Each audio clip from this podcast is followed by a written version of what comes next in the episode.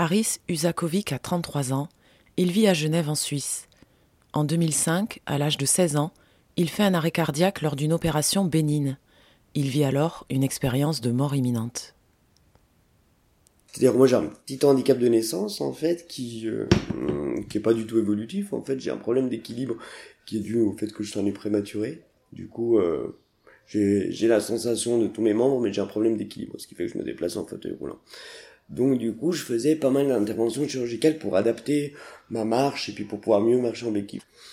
Et euh, un jour, euh, j'avais 16 ans à l'époque, je devais me faire repérer des... En fait, euh, tout simplement des pieds, parce que j'avais les pieds qui partaient en rotation externe, en fait, bref, il devait les redresser. C'était l'opération la plus euh, basique en ortho, euh, enfin un truc... c'était 14e, 15e intervention chirurgicale que je, que je faisais, donc c'était pas... c'était pas quelque chose de nouveau pour moi, une opération. Je suis parti en salle d'opération et en fait, je faisais à l'époque 48 kilos et en fait, ils m'ont injecté une dose d'anesthésie pour quelqu'un qui en faisait 68. En fait, ils se sont bourrés sur le chiffre. Donc, euh, du coup, euh, j'ai, eu 20% d'anesthésie en plus alors que j'étais un petit peu affaibli juste avant et du coup, euh, je suis parti en arrêt cardiaque au bloc à cause de ça. Et, et c'est à ce moment-là que mon expérience a commencé.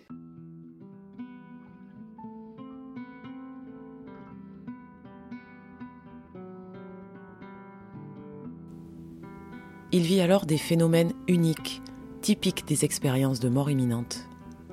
Et assez rapidement, en fait, je, je me vois, j'avais 16 ans à l'époque, hein, je me vois euh, euh, vraiment sortir de mon corps par la tête. Mais, euh, et puis à un moment donné, observer la scène, mais comme, comme si vous regardiez la télé, puis vous regardez un truc sur YouTube, puis vous observez une scène, puis je regardais, je me voyais en fait, euh, depuis le haut. Puis c'est vrai que il m'a fallu euh, quelques, quelques temps pour comprendre que le type qui était là, en fait, c'est moi. C'est-à-dire qu'à aucun moment j'avais j'avais des jetons, à aucun moment j'ai eu peur de, de quoi que ce soit. J'observais la scène, puis c'est vrai, je me rappelle de la réaction que je me suis fait, je me suis dit, tiens, un peu mal en point celui-là. Mais juste, euh, même pas en mode jugement ou quoi. Tout était, ça me, tout me paraissait logique. C'est-à-dire que je me disais pas, mais qu'est-ce que je fous là? Je me disais pas, mon dieu, je suis en train de mourir. Et euh... C'était un sentiment, euh, quand on parle de ces sorties de corps, un sentiment de bien-être? Alors, total. Mais non seulement bien-être, parce que ça, ça va venir après, mais euh, te dire, ok, ça va dans le sens des choses et tout va bien, en fait. Pas de peur, et puis surtout, euh, j'en avais rien à faire de laisser ma famille, de laisser euh, mon papa, ma grand-mère qui étaient là, mais vraiment zéro. C'est-à-dire que j'étais un peu j'étais moi-même en fait, sans, euh, sans les attaches personnelles que je peux avoir vis-à-vis de la famille, qui peut être triste, qui peut être tout ce qu'on veut, mais au fait moi pas du tout. Et euh, ce qui était assez intéressant, c'est que je pouvais à ce moment-là euh, être partout à la fois et être tout en même temps. C'est assez drôle comme, comme expérience parce que si je voulais être à la salle d'attente où attendaient mon papa et ma grand-mère, je pouvais y être, mais j'étais en même temps au bloc dès que je pensais à quelque chose, à un endroit, je pouvais m'y trouver, puis qu'il n'y avait pas finalement, euh, comme là, vous avez une porte, un mur. Euh, c'était assez, assez drôle. J'avais même pas besoin de traverser les murs pour aller quelque part. Je pouvais être à cet endroit-là. Du, coup, à un moment donné, euh, ben, quand je me retrouve en haut de mon corps, ben, j'observe un petit peu la salle, finalement la salle d'opération, je vois ce qu'ils disent, j'arrive à, à apprendre exactement ce qu'ils disent, mais ok, je comprends vite que c'est moi, mais euh, puis je suis très vite désintéressé de ça et euh, et euh, je me retourne et enfin je me retourne. Je pouvais, j'avais une vision à 360 degrés, donc c'était un peu, je pouvais, je pouvais voir autour, mais je me sens attiré vers l'arrière et vraiment comme j'ai eu cette expérience de tunnel qu'on dit souvent, mais en fait c'est plutôt à un endroit très très très sombre et puis avec une toute petite lumière au bout, mais vraiment euh, comme si elle était très très loin. Et à un moment donné, je me suis senti en fait aspiré vers cette lumière, mais à une vitesse qui est euh, assez, euh, enfin, inexplicable parce que j'allais tellement vite, j'avais l'impression d'aller typiquement à la vitesse de la lumière, même si j'en arrive pas à se rendre compte ce que c'est la vitesse de la lumière, mais c'était tellement, c'était tellement rapide et en même temps, plus je me rapprochais de cette lumière. Je sais pas si c'est elle qui se rapprochait de moi ou si c'est moi qui m'approchais d'elle. J'arrivais pas à avoir cette. Euh, je pense que c'est plutôt moi qui m'approchais d'elle, mais après ça c'est plutôt ma théorie. Du coup, je m'approche de cette lumière et euh, plus je m'approche de cette lumière, plus je me rends compte que oui, c'est une lumière, mais c'est plutôt très brillant, mais c'est presque, c'est drôle, hein, mais c'est presque une conscience. C'est-à-dire que c'est pas vraiment une lumière, c'est pas vraiment, moi j'étais pas croyant du tout, donc je crois pas, je suis toujours pas croyant en un dieu particulier, quoi que ce soit, alors vraiment pas. Mais euh, euh, c'est presque une conscience universelle et à un moment donné, je me trouvais euh, face à cette lumière, mais j'avais en même temps l'impression de faire partie d'elle. Et euh, c'était ce qui est assez intéressant, c'est que j'avais l'impression de ne pas avoir besoin de dire quoi que ce soit, que finalement cette lumière me connaissait plus que plus que moi-même, et c'était particulier parce que je savais, à un moment donné, elle me faisait comprendre, mais de manière télépathique, pas avec une voix, pas avec quoi que ce soit, que ok, je suis là, mais si je passe un certain cap après celui-ci, euh, c'est pas grave. C'est juste que le retour n'est plus possible. Et je comprends ça. Et sur le moment, euh, je suis totalement ok de faire ce passage. Trop bonne, je me casse. Et, euh, et, et puis en fait, on me fait vite comprendre qu'en fait, j'ai plein, plein, plein, plein, plein de trucs à vivre. Et plein d'expériences. Et enfin, un peu je comprends un peu à ce moment-là le sens de la vie parce que moi j'étais quelqu'un euh, qui était euh, alors très matériel avant. C'est pas forcément négatif ou péjoratif, mais j'étais quelqu'un qui pensait que être heureux c'était euh, avoir une grande maison, un chien, deux enfants, une famille et finalement posséder. Et puis pour moi ça c'était être heureux. Et en fait là c'est vrai que ça m'a complètement changé je suis, euh, j'ai eu l'impression d'être, euh, de comprendre qu'en fait, ce qui comptait vraiment, c'était l'amour que je donnais à quelqu'un d'autre, mais pas l'amour euh, comme on peut donner dans une relation amoureuse ou dans une relation amicale, mais bien plus que ça. C'est-à-dire l'amour véritable. C'est-à-dire, je pense qu'on peut autant aimer un animal, un chien, un chat, une fleur, un être humain, de la même manière et à lui donner ce même, ce même amour. Et en fait, je me suis dit qu'en fait, le, le vrai apprentissage, c'était ça en fait.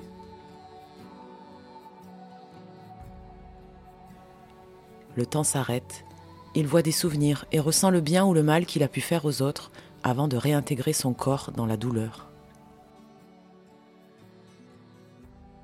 Si vous me demandez combien de temps ça a duré, j'aurais pu vous dire, bah en fait ça a duré trois secondes, comme ça a duré trois ans, comme ça a duré trois siècles. C'est-à-dire que j'ai pas eu ce... cette notion de temps j'ai l'impression qu'on montre comme des écrans 3D, mais autour de moi.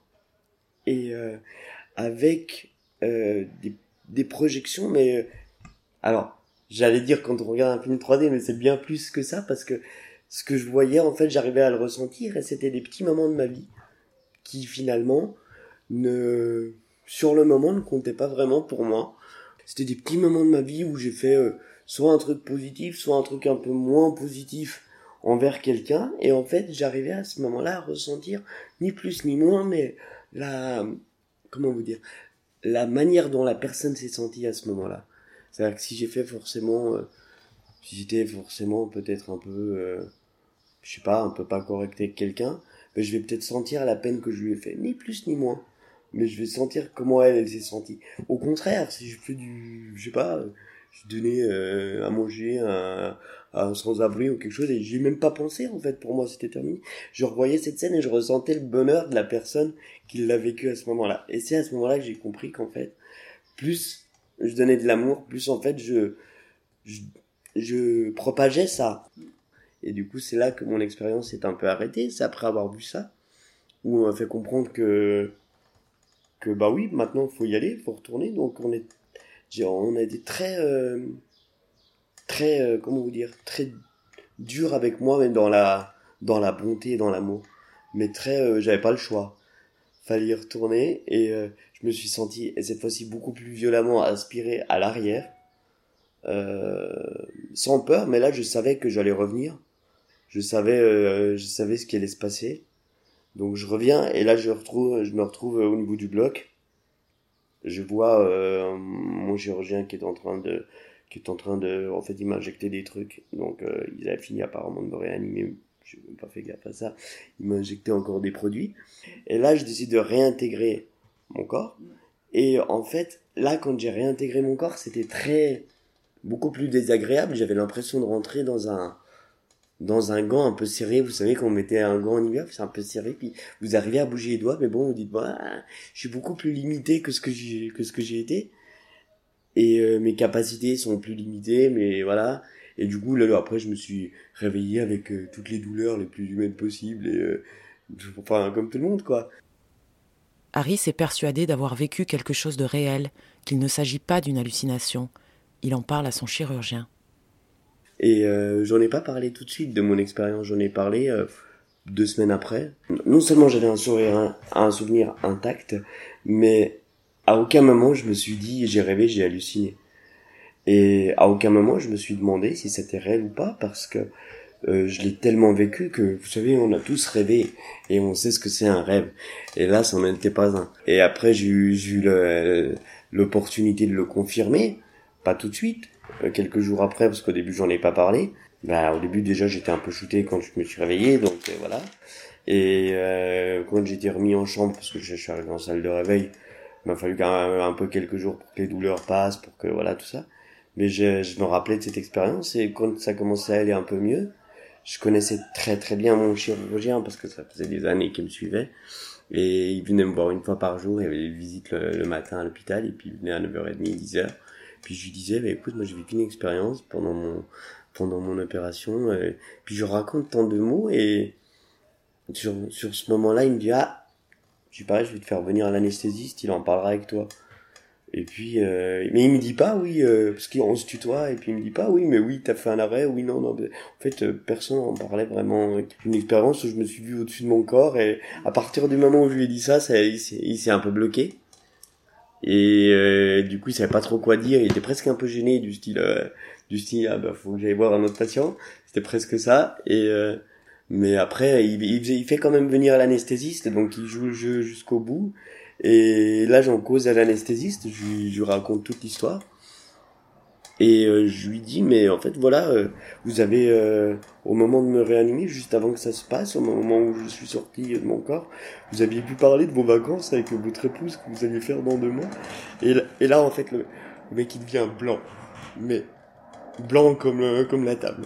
C'est à un moment donné, il me dit, euh, ouais, vous étiez pas censé savoir ça. On vous a raconté? Je dis, non, je vous ai vu. Et euh, du coup, après, c'est vrai qu'il était beaucoup plus enclin à m'écouter, à me dire euh, oui, on a on a eu des expériences comme ça, ça arrive. Euh, je peux pas je peux pas vous dire, on n'arrive pas à l'expliquer au jour d'aujourd'hui. J'ai eu de la chance que de pas me retrouver devant quelqu'un de fermé du tout.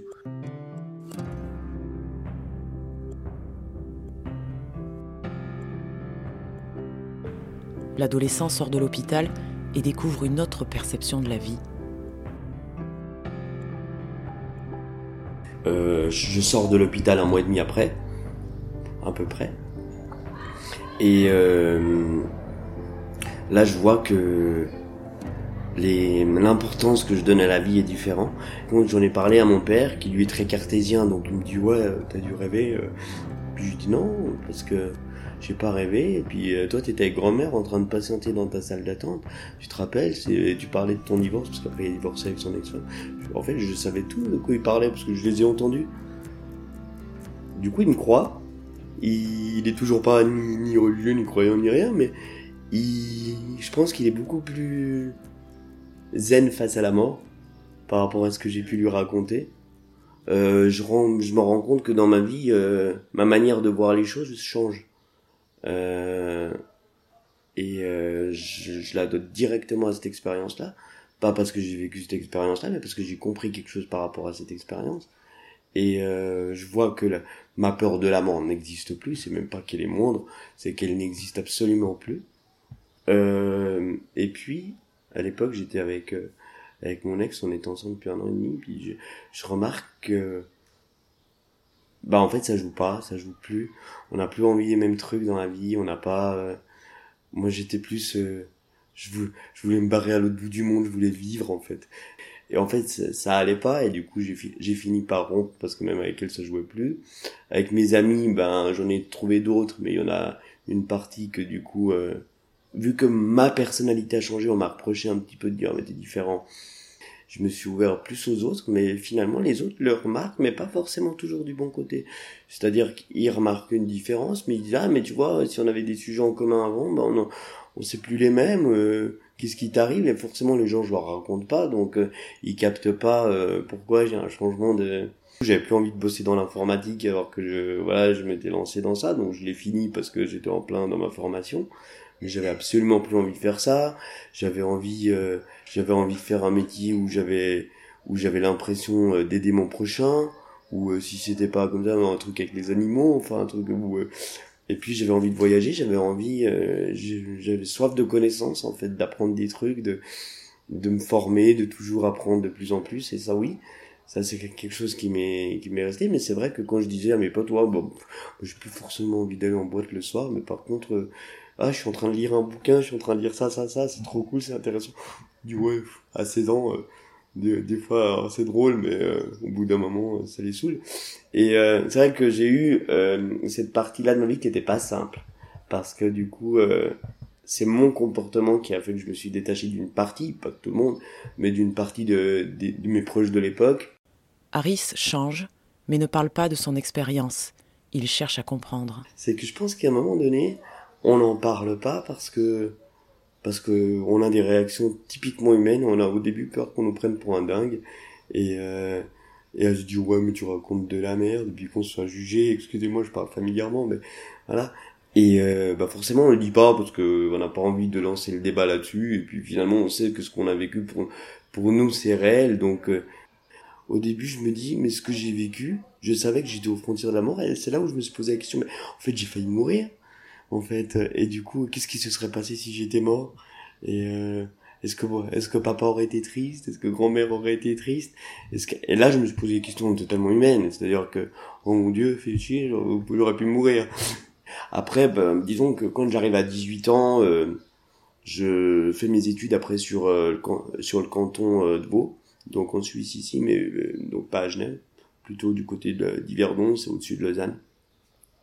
Du coup, je prends euh, une chambre d'étudiant et ça me permet d'être beaucoup plus autonome. Euh, je commence euh, à, me à me débrouiller tout seul en fait, à plus être dans le cocon familial assez rapidement en fait. À 18 ans et demi, 19 ans, je sors de la maison et là je commence à me, à me documenter un peu sur plein de trucs, mais pas que sur ça. Mais du coup, j'avais soif d'apprendre. Du coup, je me dis ah mais mon histoire, est-ce que je, est-ce qu'il faudrait que je la raconte à quelqu'un d'autre? Et puis puis j'ai essayé, j'ai essayé d'aller voir une psy euh, pour pour euh, pour lui parler de ça. Puis en fait, j'ai remarqué que j'allais voir une psy, puis je lui parlais de tout sauf de ça.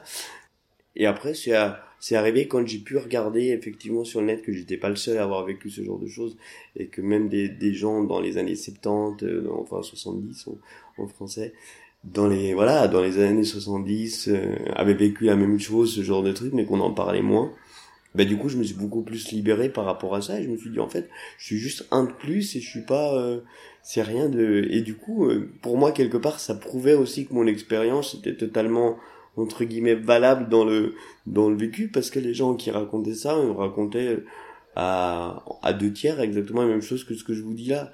C'est-à-dire que l'expérience est très ressemblante. Alors toute expérience ont leurs petits détails mais l'expérience en elle-même du, du, du est, très ressemblante. Après, je vais voir un euro, puis je vais lui en parler, puis euh, lui très cartésien, alors euh, oui oui, mais alors euh, c'est des effets du cerveau, et puis et puis c'est normal parce que tu sais quand on meurt ou quand on a une hypoxie à un moment donné au niveau du cerveau, il y a des il y a des voilà il y a des sécrétions qui se libèrent qui font que des hormones qui se libèrent qui, qui donnent cette impression de sortie de corps. Jusqu'au moment où je raconte en fait typiquement des faits où j'aurais pas dû être conscient et où je été. Et là, il bloque. C'est-à-dire que la sortie de corps, soi-disant, il peut l'expliquer de manière scientifique, mais euh, l'expérience du tunnel, il peut pas trop, l'expérience de la lumière peut pas trop, et puis surtout l'expérience de, bah, je te raconte ce qui s'est passé alors que j'étais à deux doigts de mourir et que je pouvais pas être conscient euh, de manière euh, de manière ni chimique ni, ni réelle, bah là il peut pas trop non plus. Donc c'est vrai qu'il me dit ah mais la science du coup est un peu bloquée sur ça, mais on finira par trouver, euh, on finira par l'expliquer parce que c'est scientifiquement explicable, c'est juste qu'on n'y est pas encore. Alors bon, et du coup, euh, du coup voilà.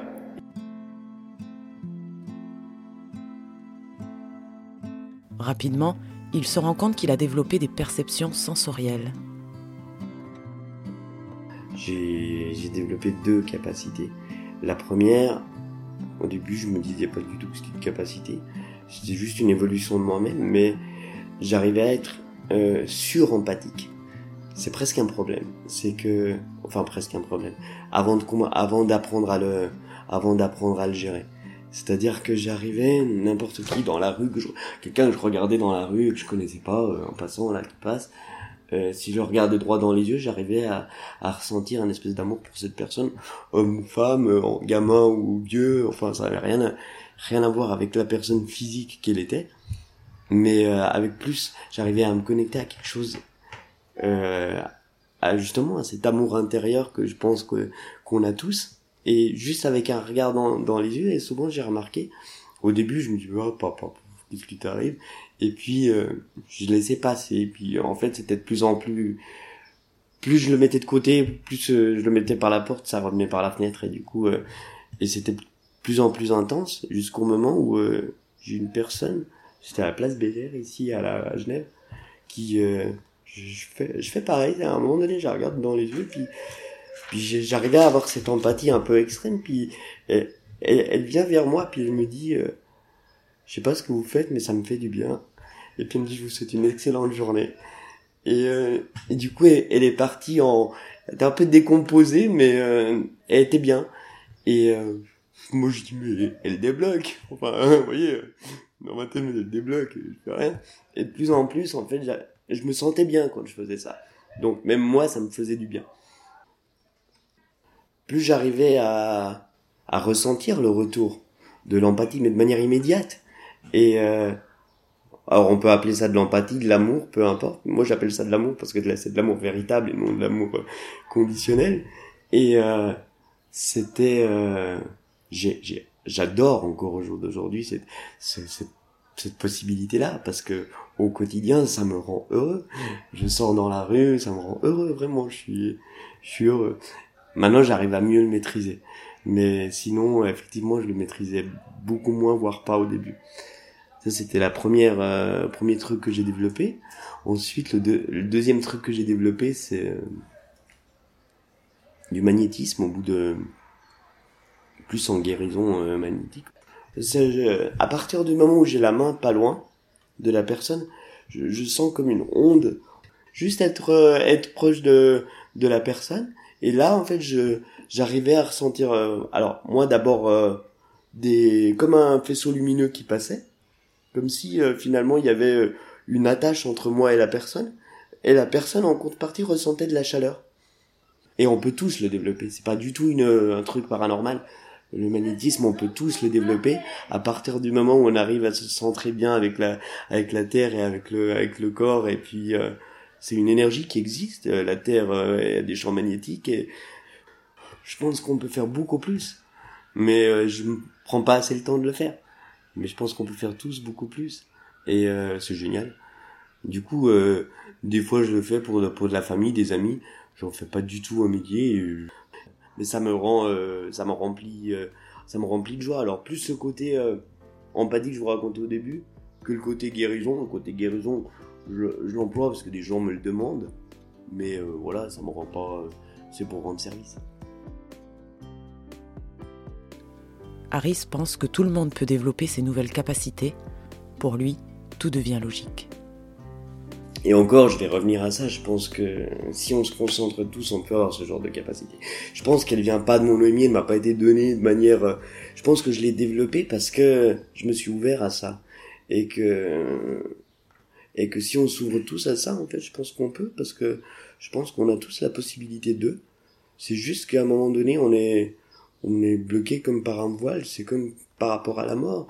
On s'imagine 36 000 trucs, et finalement, moi, la manière dont je l'ai vécu, ben, c'est comme finalement on ferme une porte, puis on passe de l'autre côté de la porte. Mais, mais euh, c'est bon, voilà, tout va bien, quoi. Et moi, j'emploie souvent le terme, et c'est assez, je pense que c'est assez parlant, pour recevoir une lettre à la poste, dans une enveloppe, et euh, finalement, vous ouvrez l'enveloppe, vous regardez la lettre, puis l'enveloppe, vous l'achetez.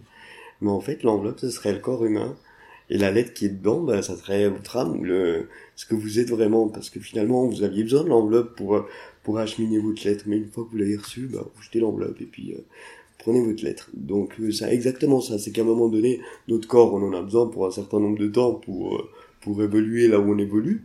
À partir du moment où on en a plus besoin, bah poubelle. Et puis, je, pense que l'énergie se perd jamais. Je pense que l'énergie se transforme.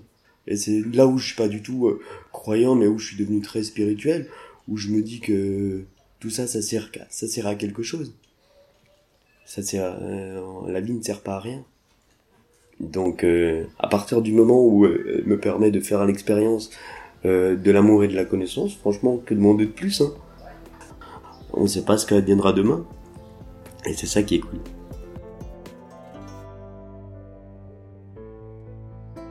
Merci de nous avoir écoutés. Si vous avez aimé cet épisode, n'hésitez pas à le partager et à en parler autour de vous. À bientôt!